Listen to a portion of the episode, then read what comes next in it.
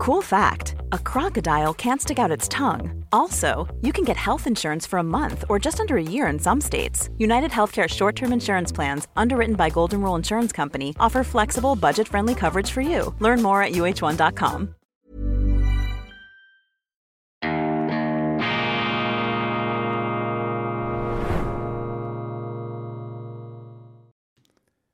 Grüezi miteinander, ganz herzlich willkommen und einen wunderschönen guten Morgen, meine sehr verehrten Damen und Herren, liebe Freunde. Ich begrüße Sie zur schweizerischen Ausgabe von Weltwoche Daily, die andere Sicht, unabhängig, kritisch, gut gelaunt, am Dienstag, dem 27. Juni 2023. Die Medien rätseln nach wie vor über die Vorgänge in Russland und der Generalbefund Putin ist geschwächt und man möge seine Schwäche jetzt ausnützen, um noch mehr Druck auf Moskau auszuüben ist äh, überwiegend, ist dominierend, ist überdröhnend. Ich halte dagegen, be careful what you wish for. Seid vorsichtig, was ihr euch wünscht, denn diese Büchse der Pandora, die geöffnet wird, wenn es dann tatsächlich im Kreml kracht, diese Büchse der Pandora, die sollten wir tunlichst nicht öffnen, denn eine Destabilisierung Russlands, ein Auseinanderbrechen Russlands ist alles andere als im Interesse des Westens, alles andere als im Interesse der Welt. In unserem Interesse ist die schnellstmögliche politische Beilegung dieses Konflikts in der Ukraine, eines Konflikts zwischen zwei ehemaligen Sowjetrepubliken, in den sich die Amerikaner in aus meiner Sicht unverantwortlicherweise hineingemischt haben. Unverantwortlich aus unserer Sicht, aus amerikanischer Sicht könnte man argumentieren, im ureigensten Interesse der Vereinigten Staaten von Amerika, denn die USA haben null Interesse an einem starken Russland und null Interesse an einem Joint Venture, an einer fruchtbaren Symbiose zwischen einem erstarkenden Russland und einem in der Folge erstarkenden Europa. Aber wir müssen ja aus unserer Sicht argumentieren und nicht aus der Sicht der Amerikaner. Also diese Szenarien in den Medien halte ich für abwegig, halte ich für irrig, halte ich für ähm, fahrlässig, was hier gefordert und äh, in den Raum gestellt wird. Für die Schweiz ganz wichtig, dieser Konflikt, dieser Krieg wirft uns auf uns selbst zurück. Die Frage, wer sind wir eigentlich und welchen staatlichen Institutionen verdanken wir letztlich, dass es die Schweiz immer noch gibt? Das ist ja für uns die Gretchenfrage. Was muss die Schweiz machen, wenn es draußen tätscht und kracht, wenn es draußen knallt? Dann muss die Schweiz, das ist meine tiefe Überzeugung, dann muss die Schweiz an ihren bewährten Werten, an ihren Grundsätzen festhalten. Und der wichtigste Grundsatz im Krieg ist, macht eure Zäune nicht zu weit, mischt euch nicht in fremde Händel ein.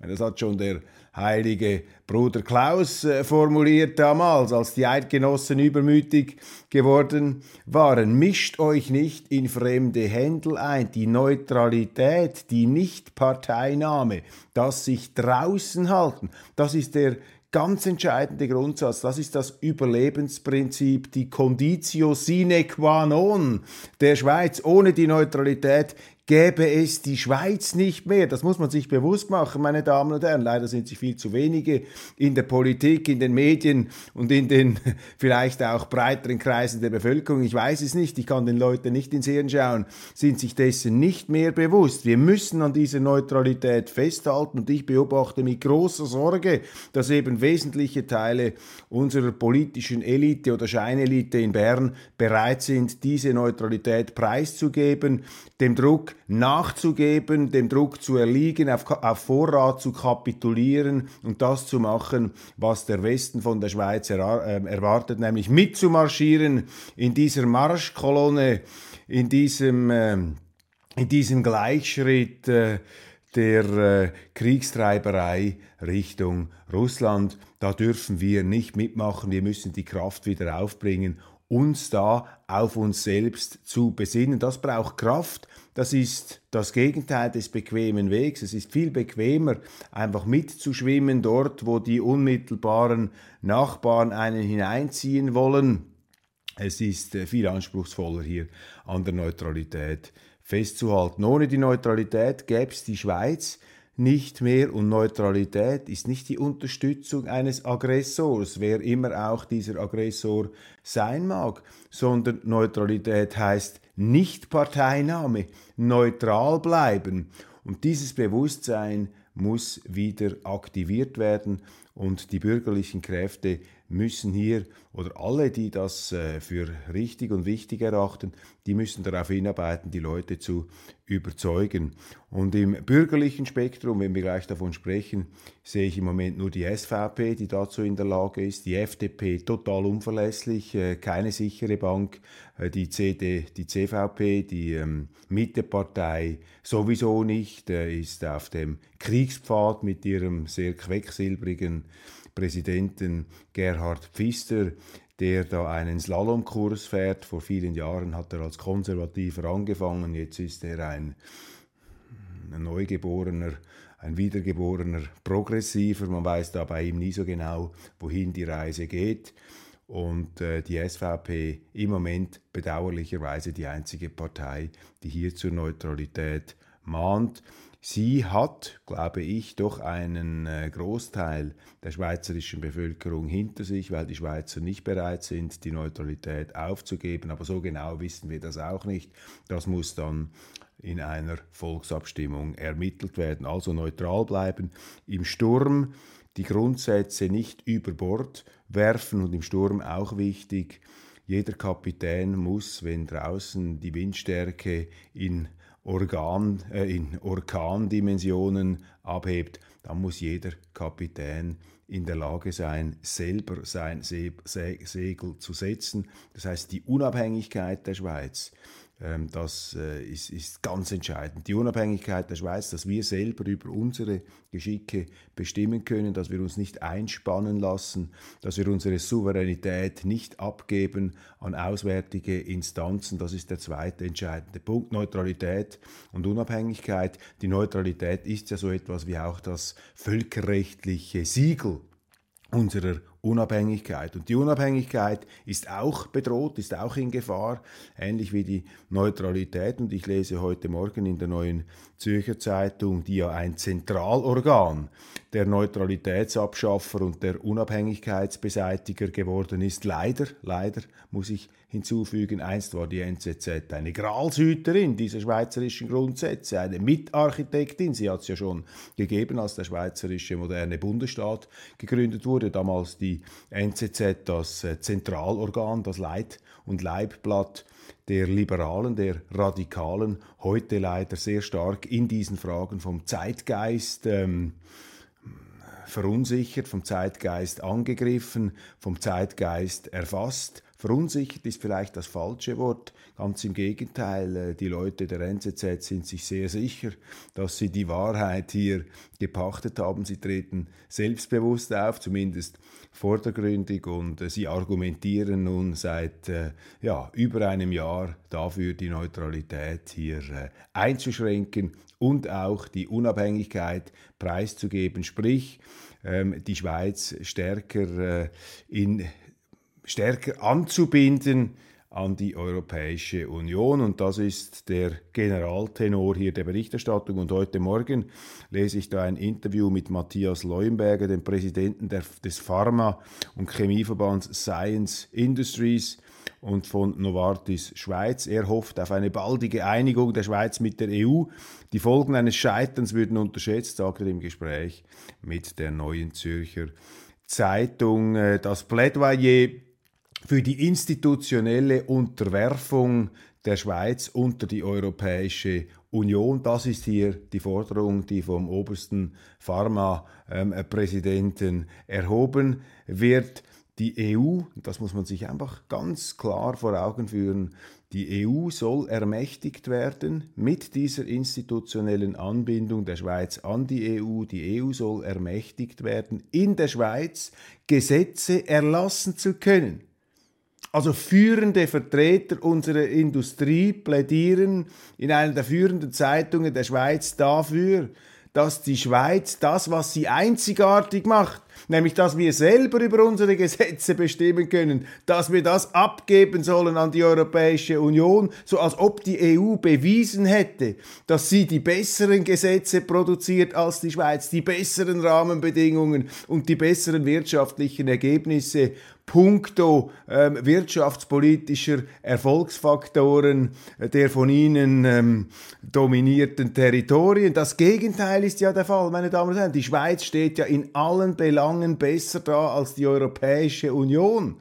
Also immer wenn Real Madrid mit, dem, mit einer Grümpelturniermannschaft äh, fusionieren würde. Das ist jetzt etwas krass, ist überzeichnet. Die EU ist keine Grümpelturniermannschaft. Eine Grümpelturniermannschaft äh, kann immer noch an einem regulären Turnier teilnehmen. Bei der EU ist man ja nicht so ähm, sicher, äh, ob sie überhaupt noch in der Lage ist, ihre Aufgaben zu erfüllen, für die sie letztlich gegründet worden ist. Aber es ist doch eine komplett abwegige Strategie, dass sich die Schweiz hier institutionell unter ein Gebilde unterstellt, das den Tatbeweis noch nicht erbracht hat, dass es überhaupt funktioniert und dass es in dieser institutionellen Beschaffenheit, die die EU hat, eine gesicherte Zukunft hat. Die EU ist ja selber institutionell alles andere als ungesichert. Und sie ist ähm, auch puncto Rechtsstaat und Rechtssicherheit alles andere als eine verlässliche Bank. Es ist doch komplett verrückt hier. Einer Schweiz, die seit 1291 mehr oder weniger kontinuierlich gewachsen und durch die, durch die Stürme der Zeit gekommen ist, sich auf so ein Wabonspiel einlassen sollte. Aber das wird hier einfach gepredigt, gedankenlos. Ich sage jetzt nicht hirnlos, das würde das wäre überheblich. Nein, gedankenlos und oberflächlich und eben dem Zeitgeist allzu willfährig ausgeliefert. Das muss man natürlich wissen, die Pharmabranche ist faktisch vom Staat dominiert. Die Pharmabranche ist, äh, um erfolgreich zu sein, auf ganz enge Tuchfühlung mit dem Staat angewiesen. Weil die definieren natürlich die Preise, die Regulierungen und deshalb hat die Pharmaindustrie ein ureigenes Interesse, dass die Schweiz regulatorisch mehr oder weniger gleichgeschaltet wird mit der Europäischen Union. Das ist das Interesse der Pharmaindustrie. Wie die deutsche Autoindustrie, bei der der Staat, die Politik viel zu tief hineinregiert. Das ist hier natürlich auch der Fall. Und deshalb muss man da ganz genau auch zwischen den Zeilen lesen. Was dieser Verbandsfunktionär hier sagt, ist im Grunde, dass die Schweiz sich den Interessen der schweizerischen Pharmaindustrie unterordnen soll. Mit der Konsequenz, dass die EU als Gesetzgeber, als Verfassungsgeber in der Schweiz auftritt und dass sie, dass die Bürgerinnen und Bürger dieses Landes ihre Volksrechte eingeschränkt sehen werden. Weil das ist nämlich der an sich äh, entscheidende Punkt hier. Man möchte ihnen die Volksrechte wegnehmen, denn jetzt sind die bei ihnen, sie können entscheiden. Sie sind der Gesetzgeber, der oberste Verfassungsgeber, das oberste Verfassungsorgan. Und dieses Gefüge soll nun verschoben werden Richtung Brüssel. Das heißt, ihre Volksrechte sind bedroht, hier ganz konkret durch diesen Vertreter der Pharmaindustrie. One size fits all seems like a good idea for clothes until you try them on. Same goes for healthcare. That's why United Healthcare offers flexible, budget friendly coverage for medical, vision, dental, and more. Learn more at uh1.com. Ryan Reynolds here from Mint Mobile. With the price of just about everything going up during inflation, we thought we'd bring our prices down. So to help us, we brought in a reverse auctioneer, which is apparently a thing. Mint Mobile unlimited premium wireless. Have to get 30, 30, bit to get 30, bit to get 20, 20, 20, bit to get 20, 20, bit to get 15, 15, 15, 15 just 15 bucks a month. So, Give it a try at mintmobile.com/switch. slash $45 up front for 3 months plus taxes and fees. Promo rate for new customers for limited time. Unlimited more than 40 gigabytes per month slows. Full terms at mintmobile.com.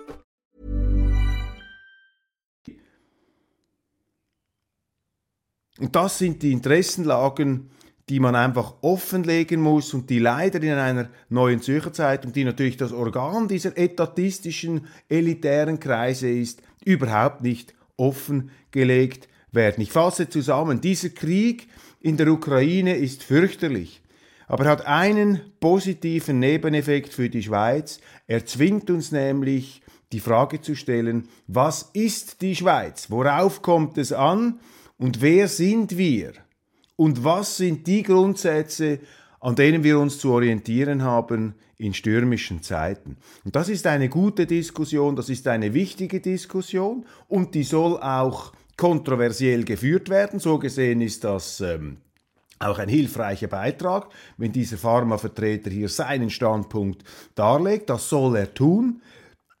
Aber genauso ist es mein Recht hier mit dezidierter unerbittlicher Entschlossenheit, mit letzter Konsequenz dagegen zu argumentieren, um den Unsinn aufzudecken, der äh, in der äh, Verlängerung, in der Folge, in der ähm, Konsequenz dieser Argumente liegt. Aber die Diskussion an sich ist gut. Und solange wir über die Schweiz streiten, meine Damen und Herren, solange wir über die Schweiz diskutieren, ist die Schweiz nicht verloren. Das müssen wir hier auch mitnehmen. Ja, ähm, Economy Suisse, kommen wir gleich zum nächsten äh, Verband, der Economy Suisse. Die Wirtschaftsverbände sind eigentlich die ganz große Enttäuschung ähm, für mich in der Schweiz. Sie nehmen Sie diesen Pharmaverband, nehmen Sie Economy Suisse. Christoph Mäder, der Präsident, ein Hoffnungsträger für mich. Eine Riesenenttäuschung mittlerweile. Eine Riesenenttäuschung. Diese Wirtschaftsverbände haben die wirtschaftspolitischen Erfolgsfaktoren der Schweiz vergessen. Sie haben keine Ahnung, was die Auswirkungen unserer schweizerischen demokratischen, freiheitlichen Institutionen letztlich haben für den Erfolg der Wirtschaft hier, für die Grünheit, für die, für, für die Grüne unseres Gartens, ist ja das Entscheidende in der Politik. Pflege deinen eigenen Garten, damit dein Gras grüner ist als das deines Nachbarn. Das ist ja das Ziel einer erfolgreichen institutionellen Ordnung. Und die schweizerische institutionelle Ordnung hat dieses Ziel einigermaßen ganz passabel, um nicht zu sagen bewundernswert, erreicht. Aber eben unsere Wirtschaftsverbände, die, die das eigentlich wissen sollten, die haben ein unglaubliches geschichtliches, historisches, politisches und institutionelles Know-how-Defizit. Sie haben keine Ahnung, was diese wirtschaftspolitischen Erfolgsfaktoren sind. Und Economy Suisse ist für mich ein ganz tragischer Fall, denn äh, ich hatte wirklich Hoffnung, dass Christoph Mäder hier ähm, die Kraft haben würde, die, diesen, die, diese grundlegenden Fragen aufzuwerfen und sie auch vertieft zu beantworten und eben nicht in diesem Gekräusel an der Oberfläche, da auf diesen zischenden, blubbernden äh, Seifenblasen an der medialpolitischen Oberfläche. Aber genau dort surfen diese Leute herum. Folgendes Statement nach der Klimaabstimmung in der Schweiz von Economy Suisse. Das ist ein Originalzitat, das ist sozusagen der Kommentar eingedampft aufs Wesentliche von Economy Suisse. Da zieht's dir die Schuhe aus, wenn du das liest, für einen Wirtschaftsverband. Ich zitiere. Steuereinnahmen gesichert, Klimaziele gesetzt, äh, Zitat Ende. Steuereinnahmen gesichert, Klimaziele gesetzt. Das ist der Kommentar von Economy Suisse. Also Economy Suisse sorgt sich primär um die Steuereinnahmen des Staates. Also wenn du so einen Wirtschaftsverband hast, dann kannst du den gleichen Staatsverband umbenennen. Dann brauchst du das gar nicht als Wirtschaftsverband. Also wenn sich ein Wirtschaftsverband vor allem um die Steuereinnahmen des Staates Gedanken macht, so als ob die Schweiz puncto Steuereinnahmen ausbluten würde. Dabei haben sie ja Rekordeinnahmen in Bern. Das Budget schießt ja durch alle Decken und durch alle Böden. Das hat es ja noch gar nie gegeben. Da ist also Dagobert Duck mit seinen Geldspeichern ist sozusagen ein, Hunger, ein Hungerleider im Vergleich mit dem, was unsere Staatskassen da äh, mittlerweile an Reichtümern und Milliarden anhäufen. Steuereinnahmen gesichert haben die nicht mehr alle Tassen im Schrank bei Economy Suisse. Die sollten sich doch nicht über die Steuereinnahmen des Staates Gedanken machen, sondern wie dieser Staat eine notwendige Organisation, gewiss, aber eben ein notwendiges Übel, wie dieser Staat durch seinen Expansionismus, durch seinen Interventionismus die Freiräume der Wirtschaft immer mehr einschränkt und deshalb die Fähigkeit der Wirtschaft beeinträchtigt, Wertschöpfung zu betreiben. Und diese Wertschöpfung ist wichtig, die Produktivität, die in der Schweiz zurückgeht, auch infolge der Zuwanderung. Das begrüßt Economy Suisse auch. Kurzsichtig Auch da, man möchte ja nicht bei der SVP sein, man möchte ja nicht kritisiert werden in den Medien. Darum müssen wir auch für die grenzenlose Zuwanderung sein. Die hat die Schweiz ärmer gemacht. Aber auch da ist der Wirtschaftsverband dabei. Bei dieser mutwilligen, behördlich organisierten, tolerierten und vorangetriebenen Zerstörung der schweizerischen Produktivität. Weil das ist unglaublich. Was machen die eigentlich den ganzen Tag da? Und das zweite, Klimaziele gesetzt. Ja, was ist diese Klimapolitik? Das ist eine gigantische staatliche Aufwallung, eine Planwirtschaft ohne Plan, wo niemand weiß, wohin die Reise geht. Man weiß nur, dass es nicht aufgehen wird, dass es eine Geisterbahnfahrt ist oder ein Horrortrip, je nachdem, wie das Ganze dann umgesetzt wird in die Wirklichkeit. Und auch da Economy Suisse in vorderster Front mit Greta Thunberg. Meine solche Wirtschaftsverbände, die brauchen sie einfach nicht. Und das sind die falschen Ratgeber. Die wissen ja selber nicht mehr, die haben vergessen, was ihr Auftrag ist, nämlich für die Wirtschaft zu schauen. Nicht den Klimaschutz zu betreiben, so als ob das Klima geschützt werden könnte, oder sich da als Bodyguards des Staates, als Steuereintreiber zu betätigen. Meine Damen und Herren, auch hier äh, wären Grundsatzdiskussionen gefragt. Der Ukraine-Krieg, äh, diese einsetzende Rezession, äh, die wir in Europa beobachten, die wirft natürlich auch die Wirtschaftsverbände auf sich selber zurück. Und sie müssen inner, ihre innere Wohlstandsverwahrlosung und ihre innere Orientierungslosigkeit zum Thema machen. Und hier haben sie ein wunderbares Indiz dafür, wie orientierungslos aus meiner Sicht äh, dieser Wirtschaftsverband hier ist. Viola Amherd, die Rüstungsministerin, die, ähm, die Wehrministerin aus dem Kanton Wallis, da ist ruchbar geworden, ihre Bundespräsidentenfeier für 2024 soll sage und schreibe 350.000 Franken kosten. 350.000 Franken, ja was ist denn das? Ludwig der 14. Haben wir jetzt eine neue höfische Gesellschaft in Bern? Ziehen Sie jetzt dann gleich und bald wieder die Perücken an und pudern sich ihre Gesichter und ihre Kleider? Um Himmels Willen ist das ein Neoabsolutismus, der sich da ausbreitet. Ausgerechnet da in diesem Departement der grauen Mäuse, der feldgrauen Mäuse des VBS, da kommt jetzt Viola Amert mit ihrer 350.000 Franken Bundespräsidentin Präsidentenfeier. Also auch da ist der Kontakt äh, zur Wirklichkeit verloren gegangen. Zum Vergleich, Guy Parmelin, der SVP, ähm, Bundesrat und damals Bundespräsident 30.000 Franken und Alain Berset, der ja bekannt dafür ist, dass er sich nicht zurückgehalten hat, was die Inszenierung seiner politischen äh, Prachtentfaltung angeht, 150.000 Franken. Uli Maurer, als er Bundespräsident wurde, hat auf eine Präsidentenfeier verzichtet.